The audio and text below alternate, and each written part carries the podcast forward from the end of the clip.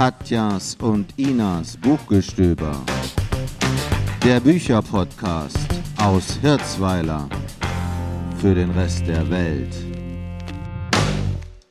Herzlich willkommen zu einer neuen Folge von Katjas und Inas Buchgestöber. Hallo, ich bin Ina. Ich bin Katja und heute begrüßen wir euch wie immer aus unserem Studio in Hirzweiler. Wenn ihr im Hintergrund ein kleines Geräusch hört, dann ist das unser geheimer anonymer Tontechniker, der gleichzeitig mit der Aufnahme noch was im Garten arbeitet, gell? Und äh, es ist heute sehr heiß. Keine Ahnung, wie es wird, wenn äh, ihr diese Folge hört, aber heute sind wir hier bei 34 Grad. Aber das passt eigentlich doch hervorragend zu unserem Thema. Genau, denn unser Thema heute ist Urlaubsschmöker. Ich hoffe, bei euch allen steht jetzt in nächster Zeit auch ein Urlaub an. Schließlich haben wir hier diese Corona-Lockerungen jetzt äh, erreicht und äh, da kann man schön Urlaub fahren. Wer zu Hause bleibt, kann auch lesen zu Hause. Genau, das geht auch gut auf, der, auf dem Balkon oder auf der Terrasse. Genau, lesen ist immer gut. Man kann bei allem lesen. Wer unsere Sonderfolgen gehört hat, weiß, dass man bei allen Tätigkeiten parallel lesen kann. Sogar beim Zähneputzen. Ja, und heute sind wir auch äh, recht aktuell. Wir haben Bücher aus diesem Jahr, wir haben auch Bücher äh, aus vergangenen Jahren, aber ich denke, wir fangen heute mal mit einem brandaktuellen Buch an. Aus dem Jahre 2021 haben wir hier von Lucinda Riley die verschwundene Schwester. Das haben wir hier erschienen im, ist erschienen im Goldmann Verlag. Es hat 822 Seiten und hat sich damit auch äh, die Bezeichnung Urlaubsschmöker redlich verdient. Ähm, genau, wir haben es hier als Hardcover, also man braucht ein bisschen Muckis, um das zu halten, dann im Liegestuhl. Aber das kriegt er hin. Die Ina erzählt uns jetzt mal vielleicht was auch über die Autorin kurz. Wie willst du es machen? Ja, vielleicht fangen wir wirklich mit der, mit der Autorin an. Also ich denke, Lucinda Riley ist sehr bekannt. Ähm, ist 1965 geboren, in, ist eine nordirische Schriftstellerin und ist tragischerweise vor ja, ein, zwei Wochen, äh, na gut, wenn ich es zurückrechne, wenn wir den Podcast publishen, ja, ein paar Wochen vorher ja, dann. Wenn ihr uns äh, hört, dann ist es, also sie ist am 11. Juni gestorben, ne? kann man Genau. sagen, ja. Also in, mit einem sehr, äh, ist an Krebs gestorben und halt auch sehr jung. Also Mhm. Sehr jung, ne? definitiv äh, viel zu jung. Wie alt? Äh, 1965 geboren, dann war sie jetzt äh, Äh, ist äh, 56? Vier? Ja, okay. ja, für die Zahlen ist die Ina zuständig, genau. So war das. Ja, und ich habe gelesen, sie hat in während ihrer Krankheit noch ordentlich reingehauen mit Schreiben. Also ich habe gehört, dass da auch noch Sachen sind, die noch veröffentlicht werden, die sie geschrieben hat. Ähm, Ja. Sie muss ja auch schon krank gewesen sein, als sie hier an diesem Buch oder zumindest als Ja, die es ist seit vier Jahren, Ja. sie, war sie wohl erkrankt. Heftig, ne? Und schreibt so schöne, so schöne Bücher, ne? Die ist, ist sehr bekannt und auch sehr beliebt, ne? Genau, also ist, ich sag mal so, vielleicht die bekannteste äh, Reihe von ihr sind die, die sieben Schwestern. Mhm. Aber jetzt auch, ich sag mal, Bücher wie der Lavendelgarten, das Orchideenhaus, Mhm. äh, das Schmetterlingszimmer. Ich denke, das sind auch, ich will jetzt nicht sagen unbedingt Klassiker, aber schon Bücher, die auch eine, eine sehr große Reichweite Ja, haben. das sind Bestseller auf jeden Fall. Genau. Die liegen immer ganz vorne in den Buchhandlungen, wenn da ein neues rauskommt. Und so auch dieses hier, das hat die Ina sich auch äh, im Buchhandel gekauft. Und um was geht es denn hier bei den verschwundenen Schwestern? Die verschwundene Schwester heißt es. Das ist der siebte Band der sieben Schwestern. das heißt, es geht jetzt hier um die letzte Schwester. Aber vielleicht sollte ich vor, vorher noch mal anfangen mit den, mit den, mit den Schwestern überhaupt, um, um was es äh, überhaupt geht. Ähm, äh, es geht um eine, naja, ich will jetzt nicht sagen Familie, aber doch eine Familie, bei der sechs Töchter oder sechs Frau, Mädchen äh, adoptiert sind. Ähm, es geht um einen Vater, einen, den wird nur genannt Pa Salt. Ähm, ist eigentlich nie so richtig klar, wie er jetzt wirklich richtig heißt und ne, was ihn so eigentlich umtreibt. Aber er hat wohl diese, diese Mädchen adoptiert mhm. und auch ähm, entsprechend aufgezogen. Äh, und dann stirbt er irgendwann, in irgendein, ja, stirbt mhm. irgendwann. Ähm, und gibt seinen Töchtern ein paar Infos mit. Und zwar ähm, zu, jedem, zu jeder Tochter eine Koordinate mhm. und auch noch einen, einen Brief. Mhm. Äh, und zwar sind diese Koordinaten entsprechend quasi den Geburtsstätten der Mädchen. Ähm, und also die sind, das sind dann junge Frauen inzwischen. Ähm, und die Mädchen sollen halt, oder die Frauen versuchen dann halt auch ihre Herkunft herauszufinden mhm. und, und, mhm. herauszufinden, woher sie eigentlich stammen. Mhm. Und es ist eigentlich ganz spannend, weil in jedem Buch geht es halt um eine dieser Schwestern. Mhm. Äh, und die Geschichte jeder Schwester wird halt dann auch immer so auf, auf zwei Zeitebenen erzählt. Also so auf der aktuellen Zeitebene und dann halt irgendwo ähm, die Geschichte von einem Vorfahr, also Großmutter oder Urgroßmutter oder Mhm. Und das ist halt so ganz verstreut auch. Da gibt es eine Geschichte in Brasilien, in Norwegen, in England, in Australien, in Spanien, mhm. in Afrika. Und jetzt der letzte Band, der spielt in Irland. Mhm. Zur Zeit von dem irischen Unabhängigkeitskrieg. Wann war der denn? 1919 bis 1921. Mhm, sehr gut, gut vorbereitet. Und das ist eigentlich immer ganz schön, weil man dann auch ja so viel erfährt, ne? also so viel zum Teil wirklich so historische Sachen erfährt. Also ich fand jetzt gerade diese irische Geschichte sehr spannend, mhm. wie da auch die ähm, zum Beispiel die Frauen den, den Widerstandskampf unterstützt haben. Ne, gab es auch entsprechende Frauengruppen mhm. ähm, von der IAA, mhm. also von der ja, irischen republikanischen Armee mhm. damals, die halt äh, gekämpft haben gegen die Engländer, mhm. gegen die Besetzung der Engländer. Und das ist schon ja, das ist schon hardcore, also ein bisschen, ne? Das ist schon äh, heftig, wie damals das Leben auch in Irland war. Ne? Mhm. Das waren doch auch sehr arme Bauern zum Großteil, die dann wirklich unter Lebensgefahr sich da den, den Engländern widersetzt haben. Die Frauen haben immer gekocht, haben die Wäsche gewaschen für die, ähm, äh, für die Soldaten und so weiter. Und das ist schon, also ich fand das sehr spannend, muss ich sagen. Ne? Also mhm. diese Ebene ist eigentlich ähm, auch immer hervorragend recherchiert mhm. äh, und, und wirklich auch spannend. Ja, also. das hört sich gut an. Ja, Man genau. sieht auf dem Cover äh, auch so, dass es Irland ist. Ja, und es ist ein, ein, sehr harmonisches Cover auch. Man würde jetzt nicht unbedingt denken, dass da, sagen wir mal, die Schrecken des Widerstandskampfes drin sind. Gibt es denn auch ein bisschen Romantik in dem Buch? Natürlich. Natürlich. Weil natürlich bei ja. der Cinderella gibt es schon auch immer Romantik. Ah, okay. ne, weil es geht auch schon, dass. Ähm sagt sie auch selbst, so, so Liebe ist halt schon was, was sich ja eigentlich auch jeder wünscht, muss jetzt nicht notwendigerweise, sage ich mal, in der klassischen Kombination Ehe und Familie sein, aber halt so, ähm, ja, immer so diese Suche nach jemand, der irgendwie zu dir gehört. Ne? Mhm, also das ist mhm. schon auch ein, ein Thema bei der, bei der Lucinda Riley. Mhm, mhm.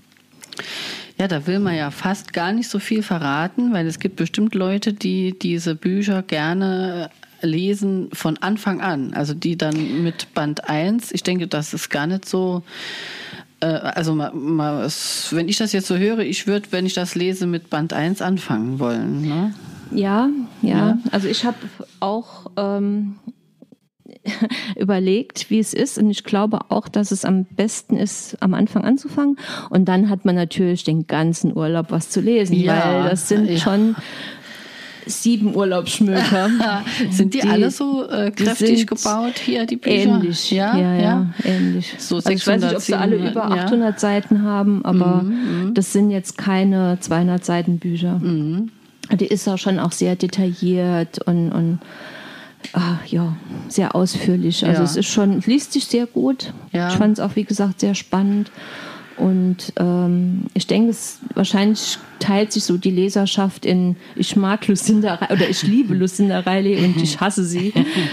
ähm, ja, also diese, diese Spaltung, die ist mit Sicherheit vorhanden, denke ich. Ne? Ich glaube, ich habe auch schon mal was von ihr gelesen. Ich bin mir nicht ganz sicher, aber ich glaube, in diesen ersten Band habe ich schon mal reingeschaut. Wahnsinn. Denkst du, sie hat von Anfang an dieses, das so als, als, wie sagt man denn, wenn es sieben Bücher sind, man sagt Trilogie, sagt man Septologie, keine Ahnung.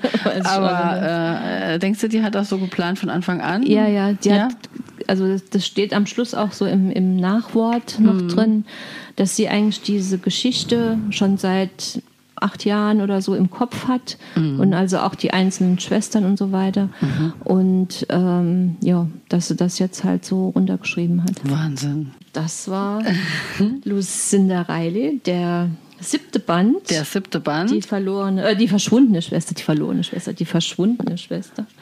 Genau, aus dem Goldmann Verlag mit richtig vielen Seiten, sind über 800.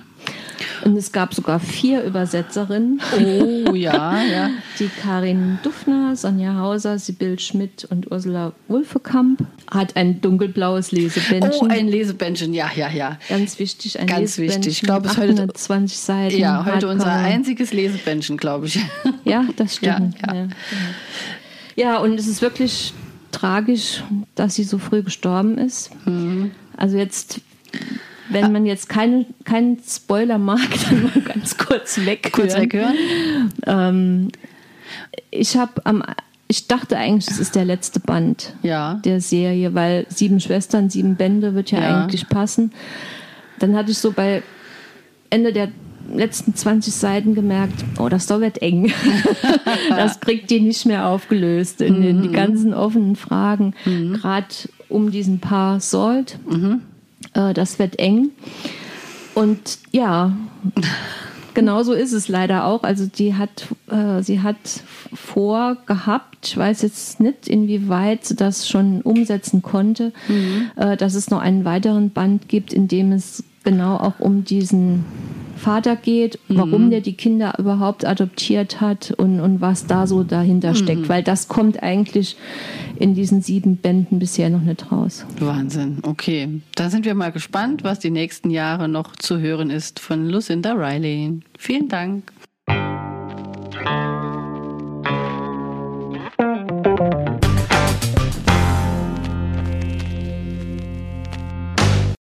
So, dann hat die Katja ein Urlaubsbuch mitgebracht und ich finde, es sieht wirklich schon direkt nach Urlaub aus. Es ist ein äh, Roman im Diogenes Verlag von Andrea De Carlo, Margarita und der Mond. Und das Cover sieht schon wirklich, das ist toll. Also liegt eine Frau im Badeanzug auf dem Sand. Also es sieht, sieht schon absolut nach, nach Urlaub aus. Und wenn ich hinten mal drauf gucke, geht es auch um Kochen, um Venedig. Also da würde ich ja jetzt mal so direkt vermuten, da sind bestimmt auch gute Rezepte drin. Mhm, mhm. Und das hört sich schon auch ein bisschen nach ja, Urlaub an. Nach Urlaub an. Ich verbringe gerne meine Urlaube in Italien. Insofern sind äh, Bücher, die in Italien spielen, für mich per se immer wie Urlaub. Den Andrea De Carlo, also wie ich auf das Buch aufmerksam geworden bin, äh, den Andrea De Carlo kenne ich schon länger als Autor äh, und habe zufällig in der Buchhandlung dieses Buch gesehen und mich hat das Cover auch sehr angesprochen. Mhm. Habe ich hinten drauf gelesen. Mhm, aha, ja und äh, das klang ganz gut. Also ich mag auch gerne so so Familiengeschichten, Vater, Tochter und dann äh, soll da auch noch was passieren, dass das Leben dieser Margarita für immer verändert. Und äh, den Andrea de Carlo mag ich schon sehr lange. Ja, und da habe ich es gekauft und habe es angefangen zu lesen. Und es äh, versprüht natürlich äh, für mich und denke für viele andere auch Urlaubsfeeling, weil es in Venedig spielt, in Italien spielt. Ähm, die, äh, sagen wir mal, die Hauptdarstellerin, die Margarita, fährt mit ihrem Vater zu einer Kochshow. Und zwar ist ihr Vater ein berühmter Koch in Italien und sie selbst hat auch ein äh, gut gehendes, feines Restaurant in Venedig. Und zusammen fahren die beiden dann nach Mailand zu dieser Kochsendung. Und ähm, es wird unheimlich viel geschrieben über Rezepte, ja. Das ist doch schön. Ja, es wird unheimlich viel geschrieben über die Vater-Tochter-Beziehung. die Mutter wird auch sehr oft erwähnt. Und dann, äh, ja, also darum geht es eigentlich so in der ersten Hälfte dieses Buches. Was passiert bei dieser Kochshow? Und dann so in der Mitte irgendwann taucht da so ein ominöser Zauberer auf. Also man muss dazu sagen, die, die Margarita ist natürlich in einer Beziehung, sie hat keine Kinder und ist äh, in ihrer Beziehung nicht so ganz glücklich. Ne? Das wird ziemlich schnell klar. Ein Zauberer taucht auf, okay. Ja, dann taucht ein Zauberer auf. Ähm, ja, und der verzaubert sie dann, kann, man so, kann man so sagen. Okay, also sie verliebt sich in ihn, Ja, oder? sie verliebt sich in ihn und er auch in sie. Das passiert unheimlich schnell. Also ist ja jetzt nicht so, dass die gleich zusammen in die Kiste steigen, aber sie verlieben sich unheimlich schnell, weil äh, ja die Kochshow ist dann vorüber. Sie reisen von Mailand wieder zurück nach Venedig. Und ähm, ja, dann sind so ein paar Tage, die so vergehen. Und plötzlich steht dieser Zauberer vor ihrem Restaurant.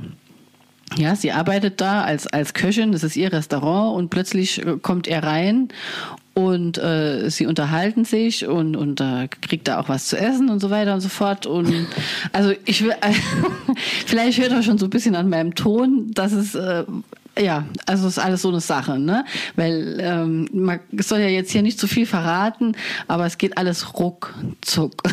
Ja, das Buch ist ja auch nicht so dick. Das Buch ist ne? auch Es nicht so dick, 288 Seiten. Ja, ja. Also in den Büchern, die ich schreibe, geht's manchmal auch ruckzuck, ja.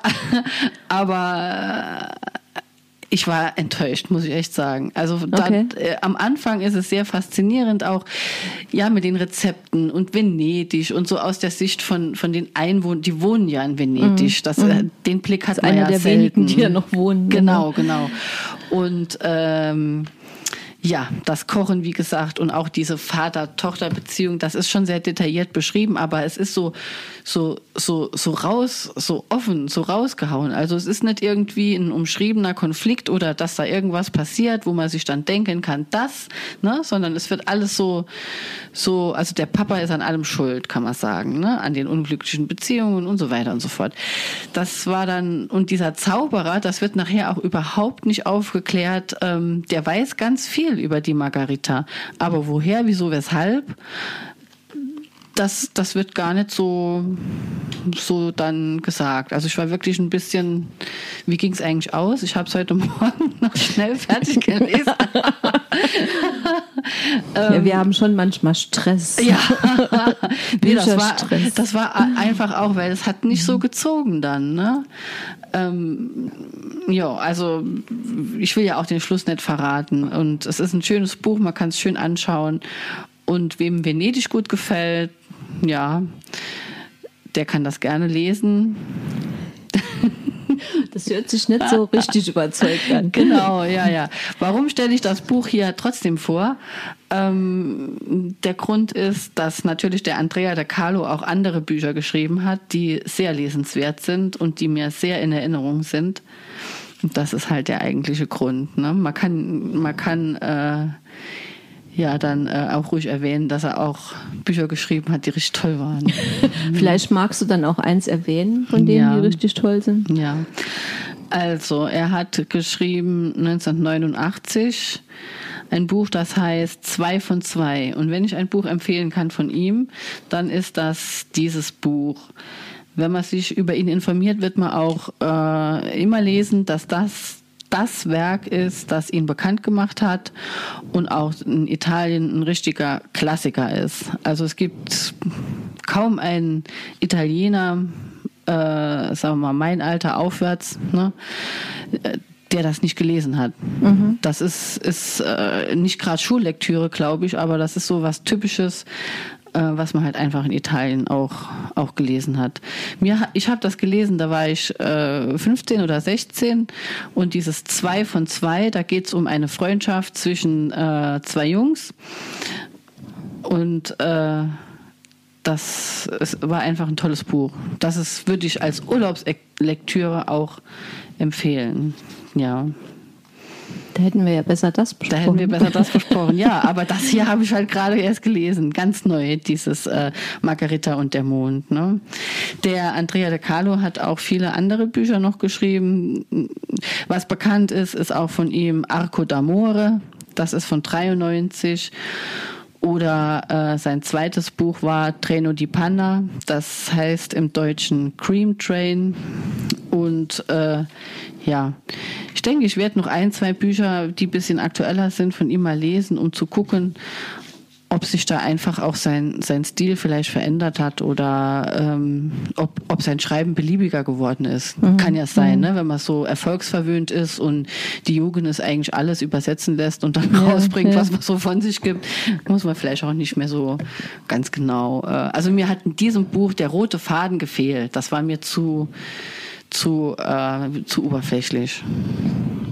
Okay, vielleicht noch gerade was zu dem Andrea De Carlo. Du hast ja schon einiges erzählt. Also es ist ein italienischer Schriftsteller oder ein Bestsellerautor. Ein Bestsellerautor, ja. Äh, 1952 geboren in Mailand.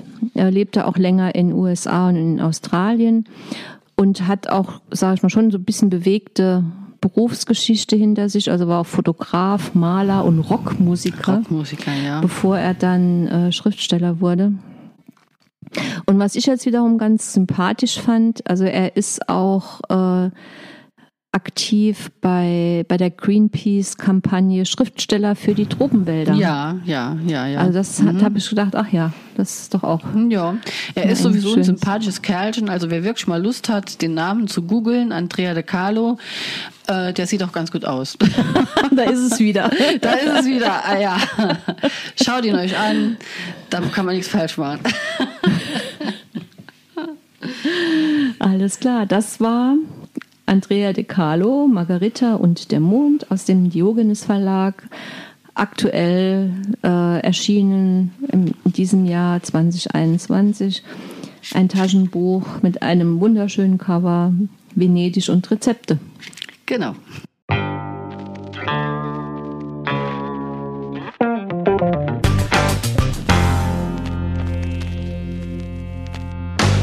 Als letztes möchten wir euch heute eine Reihe vorstellen, ähm, die spielt in Frankreich. In der Provence. In der Provence, genau, auch eine sehr schöne Urlaubsregion. Und zwar ist das die Madame le Commissaire.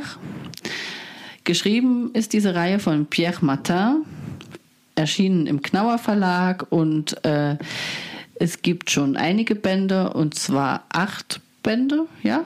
Genau, und der letzte äh, ist jetzt erst vor kurzem erschienen. vor kurzem erschienen. Ja, mhm. deshalb haben wir uns diese Reihe ausgesucht, weil ja, da gibt's einiges dazu und ein neuer Band gibt's und äh, ja, heißt, also der neue Band kann man vielleicht sagen, Madame le Commissaire und die panische Diva.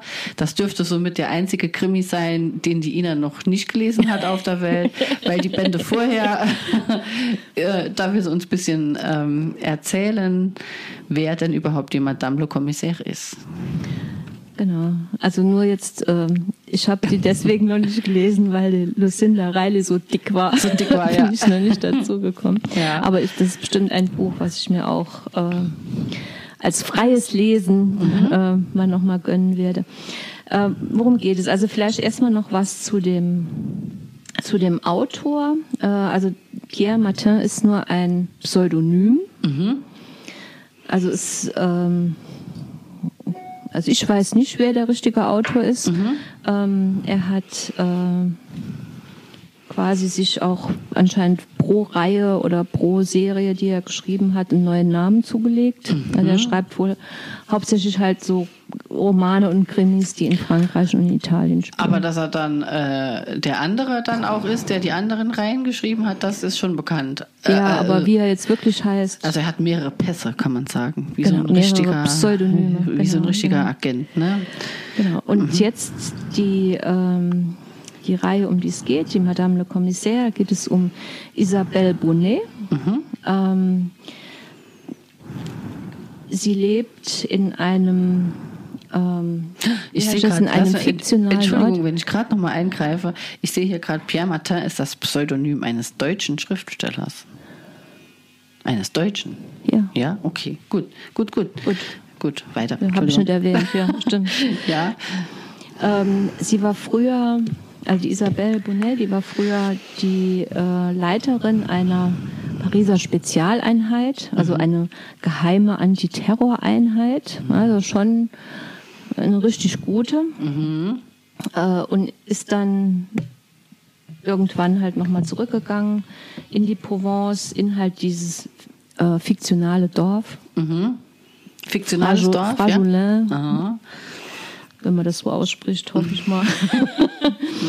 ähm, und dort ist sie, ich sag mal, eigentlich völlig unter ihrem Stand oder unter ihrer Berufsklasse ist sie halt dann dort äh, quasi der, der Chef der, Der Polizei, der, der, der. Gendarmerie. Ja. Und ähm, natürlich passieren dann dort auch immer irgendwelche Morde oder irgendwelche geheimnisvollen Sachen.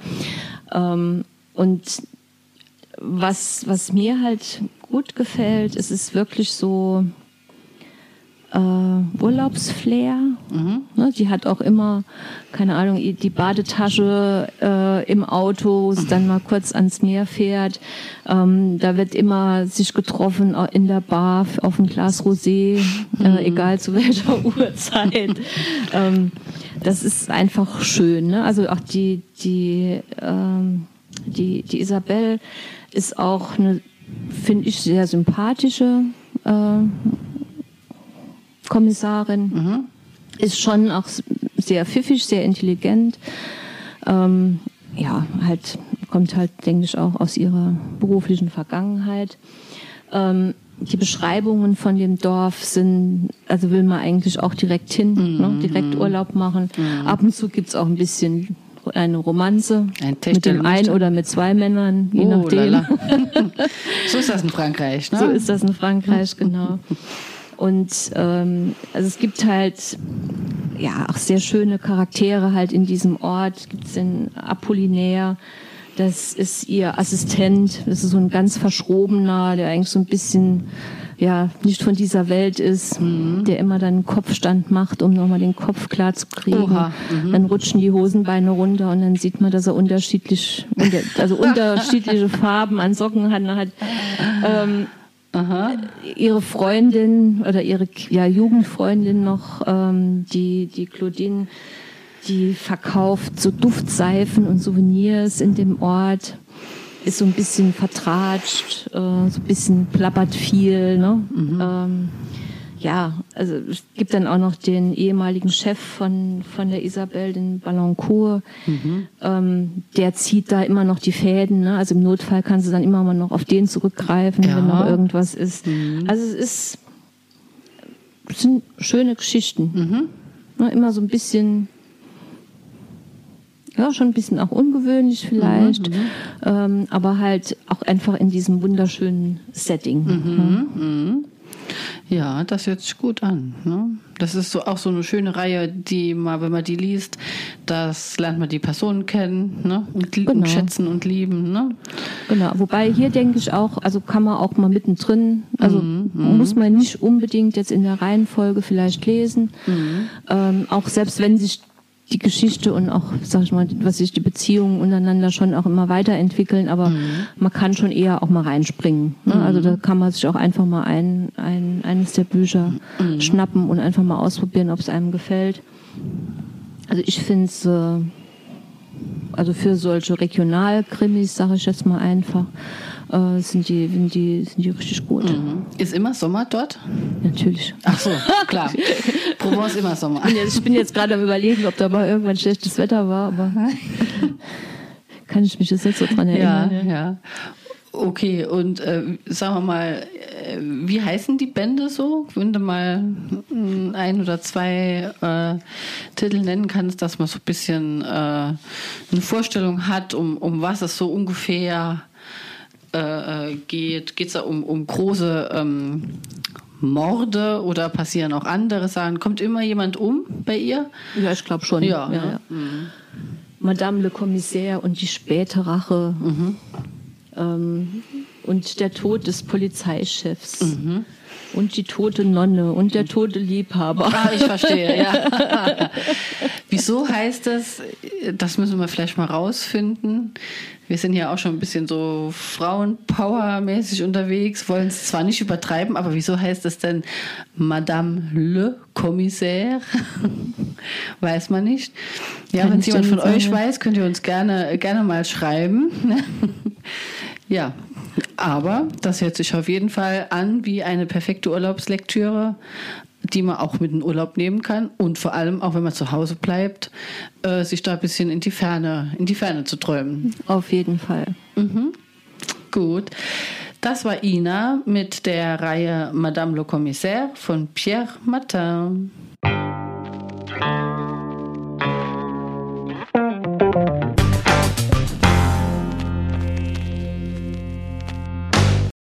Zum Ende haben wir noch ein paar Infos für euch. Zum Beispiel könnt ihr uns auf Facebook besuchen. Gebt einfach bei Facebook Katjas und Inas Buchgestöber ein und dort könnt ihr dann nochmal nachschauen, welche Bücher wir heute besprochen haben. Dort findet ihr auch immer einen direkten Link zu der neuesten Folge. Falls ihr unseren Podcast nicht sowieso bei Apple Podcast, Amazon Music, Deezer oder Spotify abonniert habt und dort automatisch über die neueste Folge informiert werdet. Seit neuestem sind wir auch bei Instagram. Dort heißen wir KI Buchgestöber. Und ganz wichtig, wenn es euch gefallen hat mit uns, empfehlt uns weiter, erzählt euren Freunden und Bekannten davon und gebt uns ein Like. Bis zum nächsten Mal, eure Katja und Ina.